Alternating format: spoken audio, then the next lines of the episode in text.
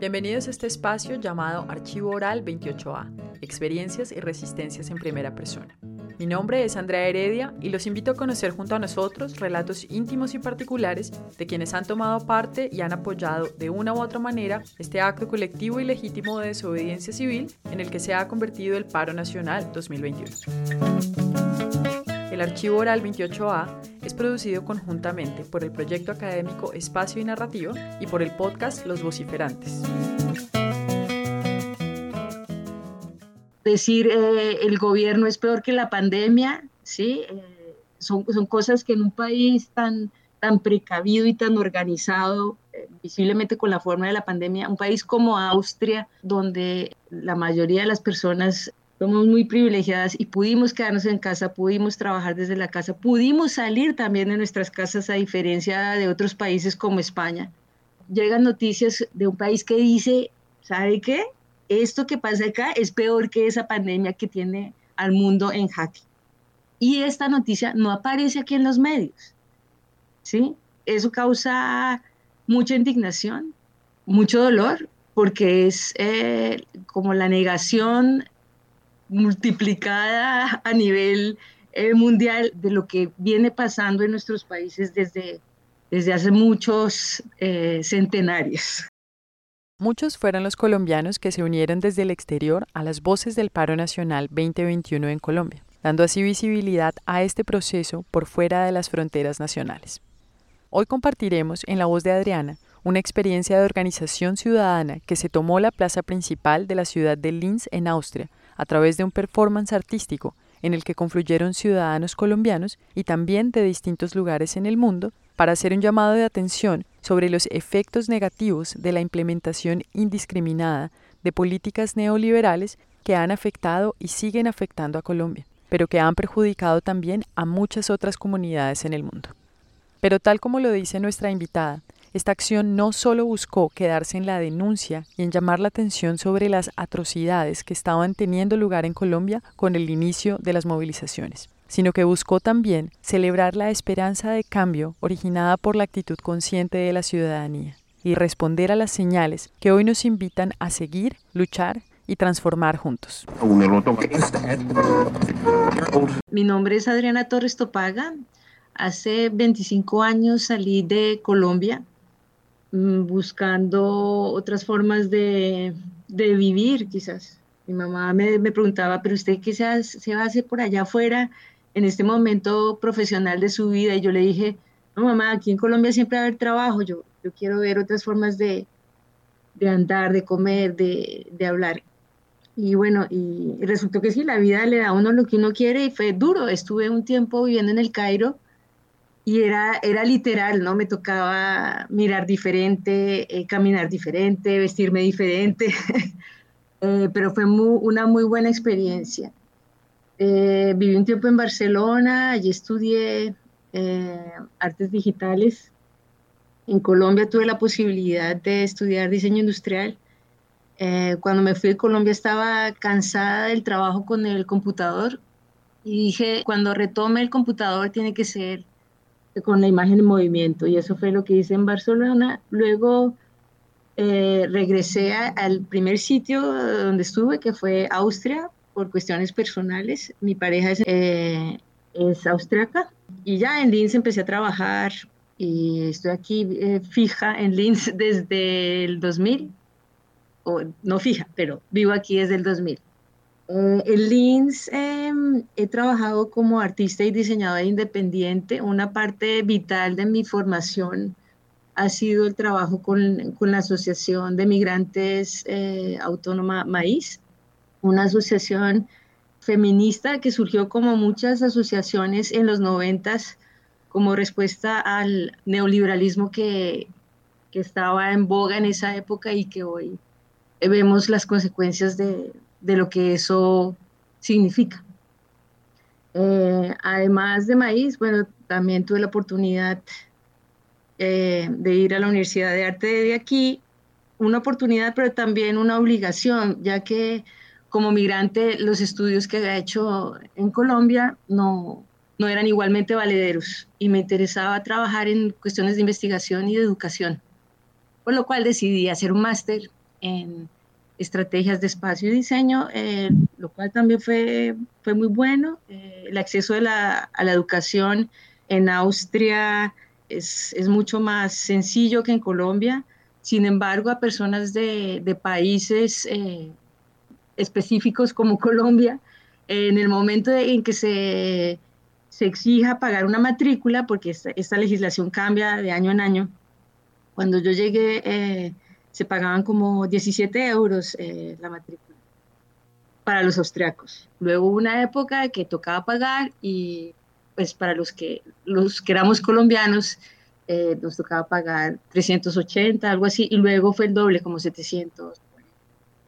Bueno, eh, eso como para contar cómo hay algunas estructuras también de, de discriminación, no solo en Colombia, sino en otros países creo que, que la distancia me ha, me ha ayudado como a, a ver una, una, imagen más, más amplia de lo que eh, ocurre en mi país. Eh, algunas veces cuando voy a Colombia me dicen, no, pero usted, usted no sabe porque usted no vive aquí, ¿sí?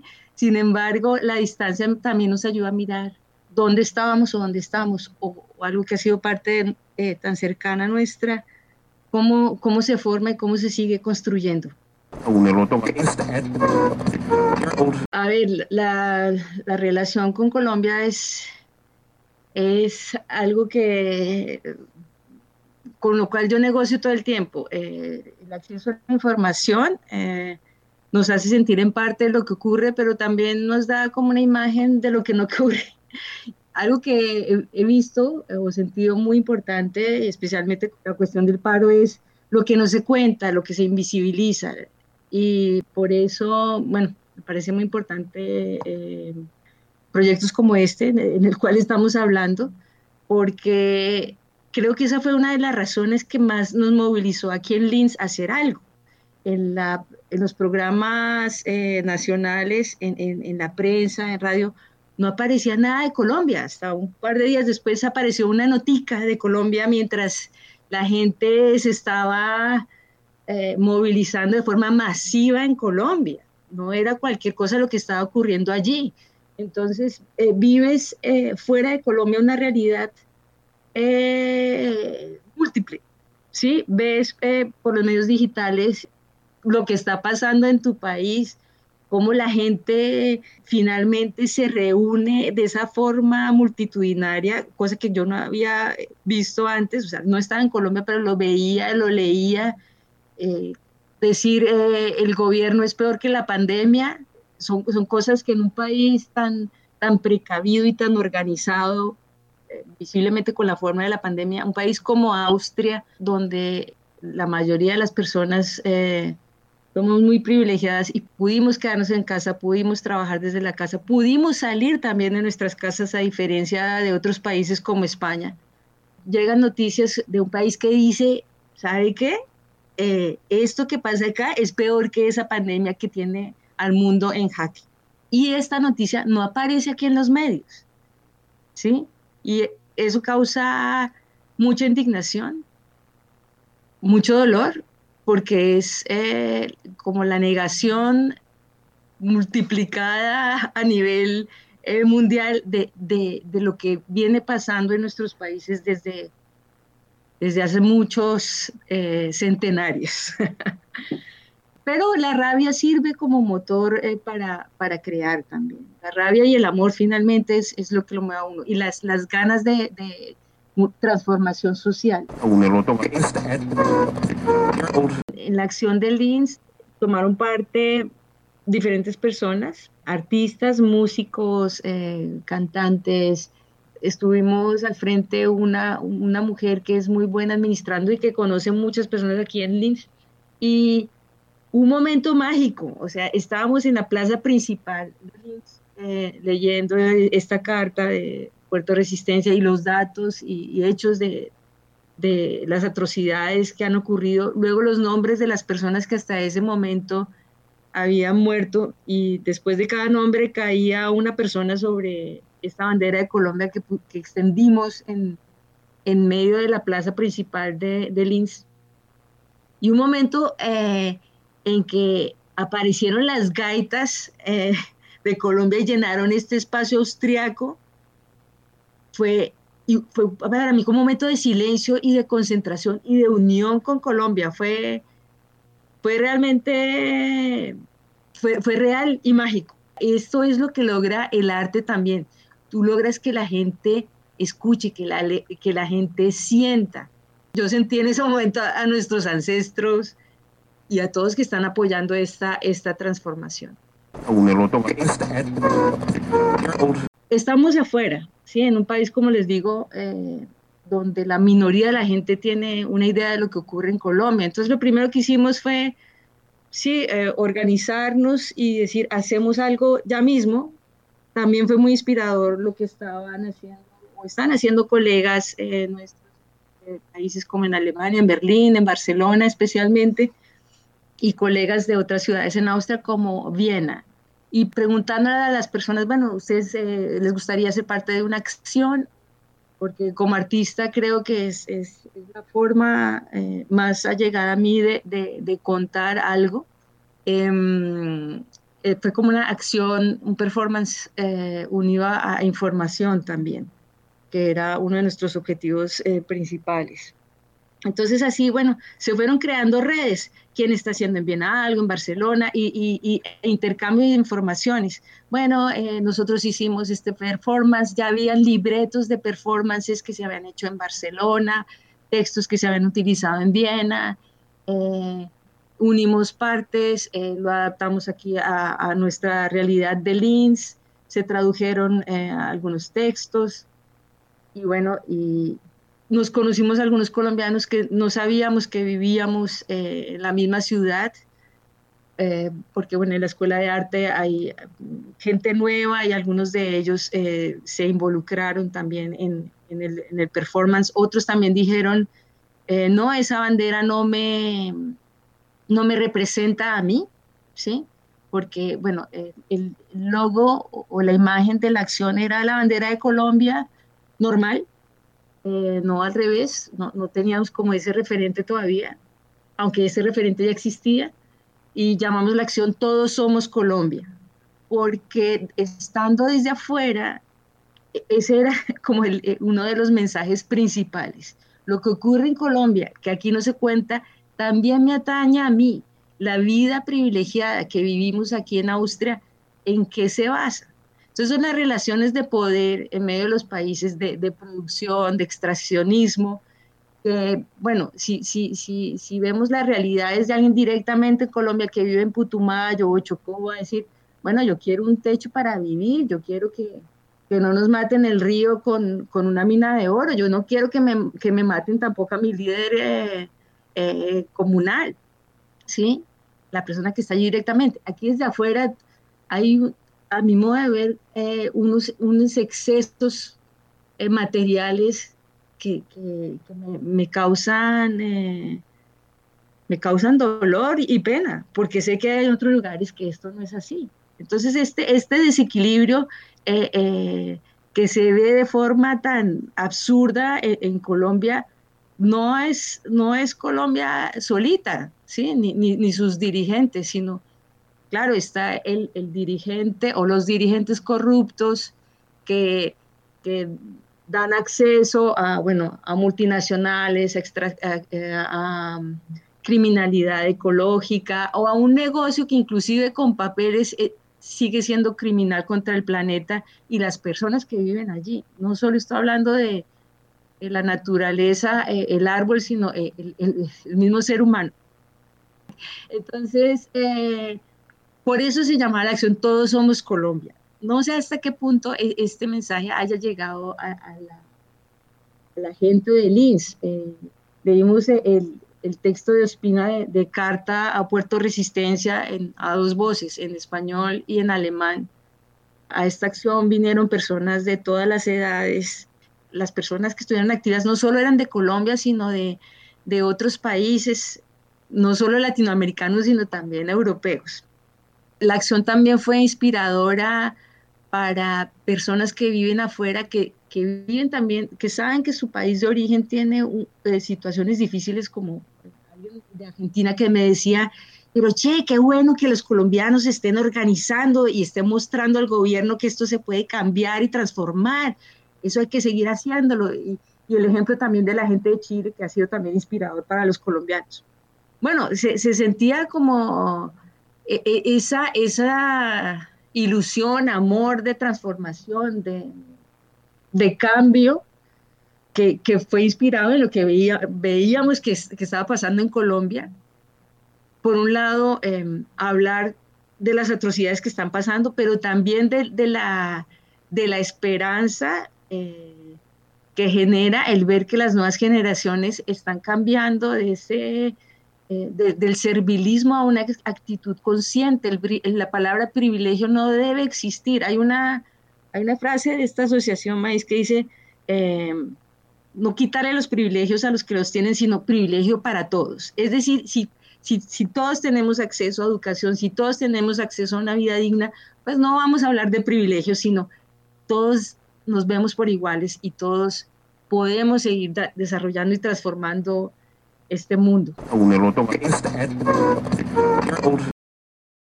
Siendo migrante eh, privilegiada, porque como les dije, tuve acceso a, estudio eh, en Colombia y aquí, vuelvo a esa palabra privilegios, eh, creo que debe ser como una herramienta que nos sirve para, para transformar y que nos, nos inspire para, para mover cosas.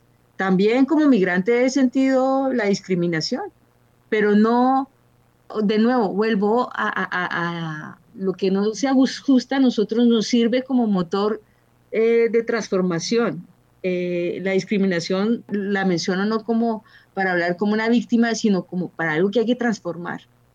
Y eso es lo, lo que veo que está pasando en Colombia, como quienes están levantando, las personas que no viven una vida de privilegios, que no se pueden pagar esto y lo otro, que siempre han estado desde un espacio subalterno. Y eso hay que cambiar. Y en eso estamos todos. También debo decir eh, de la acción en Linz que es importante tomarse los espacios, así como se han tomado los monumentos y se han transformado los espacios, los nombres. Es importante seguir en, ese proceso de transformación, que queremos un cambio ya mismo, que el gobierno sigue jugando a no escuchar, ¿sí? Pues tenemos que continuar hablando, manifestándonos y empezar, empezar con nuestro entorno. Es, eh, hay muchas eh, familias que políticamente están divididas. Creo que hay que empezar allí.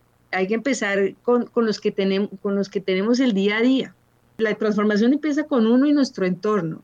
Y sí, yo tengo una visión. La visión es que eh, cada vez hay, hay gente más, gente está, está atenta y está allí con todo el potencial para cambiarlo y lo está haciendo. Eh, iba a decir, está esperando una señal, no porque la gente está haciendo cosas ya. Todos estamos haciendo cosas.